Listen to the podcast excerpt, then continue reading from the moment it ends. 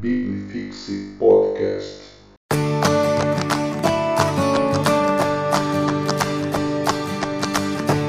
Fala galera, esse aqui é o Religare, a sua devocional da Liga Teológica, e nós vamos começar esse 2022 com uma nova série no Religare. Será Heróis da Marvel.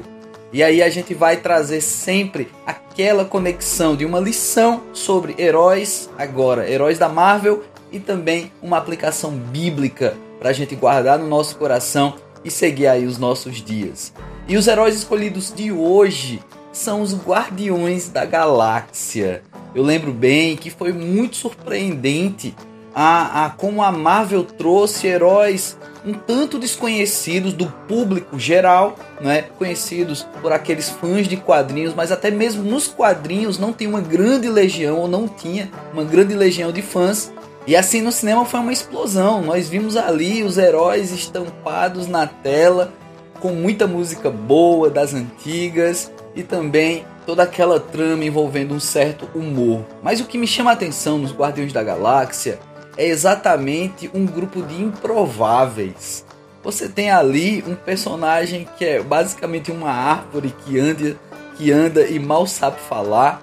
Você tem ali um guaxinim, não é que ele é modificado roboticamente e, e, e é super inteligente, sabe mexer bastante com armas. Você tem um alienígena que é traumatizado por perder toda a sua família, todos os habitantes do seu planeta, ele é o único sobrevivente.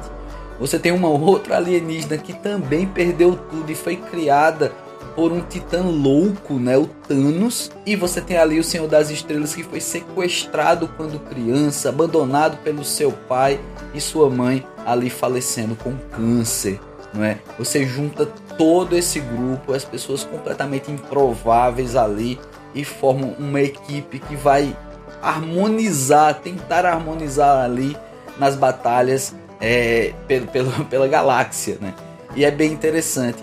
E tem, tem uma fala que me marcou muito dentro desses filmes de Guardiões da Galáxia, que é exatamente sobre essa relação deles, improváveis, tendo, tentando ter uma relação. Em determinado momento, alguém diz que eles vivem gritando uns com os outros e que isso parece que eles não são amigos. E o Senhor das Estrelas responde muito bem, diz: Pois é, nós gritamos uns com os outros, nós não somos amigos, nós somos uma família. Né? E família tem dessas coisas, né? Família tem dessas coisas que às vezes a gente se desentende, mas afinal de contas continuamos sendo família. Olhando para a Bíblia, eu também vejo Jesus Cristo montando um grupo de improváveis. Ele junta os discípulos ali com raízes familiares diferentes, com tendências diferentes, com conhecimento diferente e assim ele vai selecionando os seus discípulos. E certa vez, já com esses discípulos num bom tempo de treinamento, Jesus Cristo ele vai trazer responsabilidade missionária, ou seja, ele vai deixar missão na mão desses caras. E no meio de um diálogo ali com esses discípulos, e um deles ali que me chama também muita atenção, que é Pedro, Jesus vai dizer para ele lá em Mateus 16, 18: também eu te digo que tu és Pedro, e sobre esta pedra edificarei a minha igreja, e as portas do inferno não prevalecerão contra ela. Olha o que Jesus está dizendo para Pedro aqui. Olha, eu estou dando uma responsabilidade para você, para você edificar essa igreja, para você começar esse projeto. E esse projeto ele é poderoso, porque vocês estão segundo as minhas ordens, segundo a minha vontade, o meu desejo. Mas quem é Pedro? Um pescador, uma pessoa ali mais bruta mesmo, um trabalhador e que ele se revela bruto não somente porque ele é pescador, não, o pescador é uma profissão que até hoje é, deve ser muito respeitada.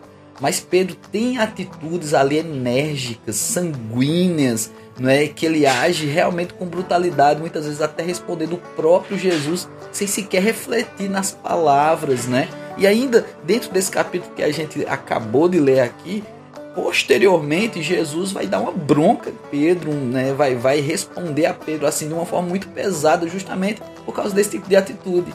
Porém, é através da vida de Pedro e de todos os outros apóstolos que Jesus deixa essa missão, não é? Então é um grupo improvável, mas com uma missão, mas com um intuito de ser e harmonizar ali num modelo de família, onde há brigas, né? E assim acontece também nas igrejas, não existe igreja perfeita, né? Eu conheço muitas pessoas que já mudaram bastante de igreja e não conseguem encontrar aquilo que ele espera de uma igreja perfeita, onde a pessoa vai se sentir bem para sempre. E eu sempre falo isso para as pessoas que vêm para a nossa igreja vindo de outro lugar já chamado igreja. Eu digo, olha, não espere uma igreja perfeita. Na verdade, a imperfeição começa em mim, que sou pastor, não é? Então, realmente, Deus, ele tem essa ideia dos improváveis. E assim, numa visão mais ampla, eu vejo que a própria igreja é um grande, um gigante grupo de improváveis, né? Pessoas de várias nacionalidades, pessoas de várias famílias, de várias culturas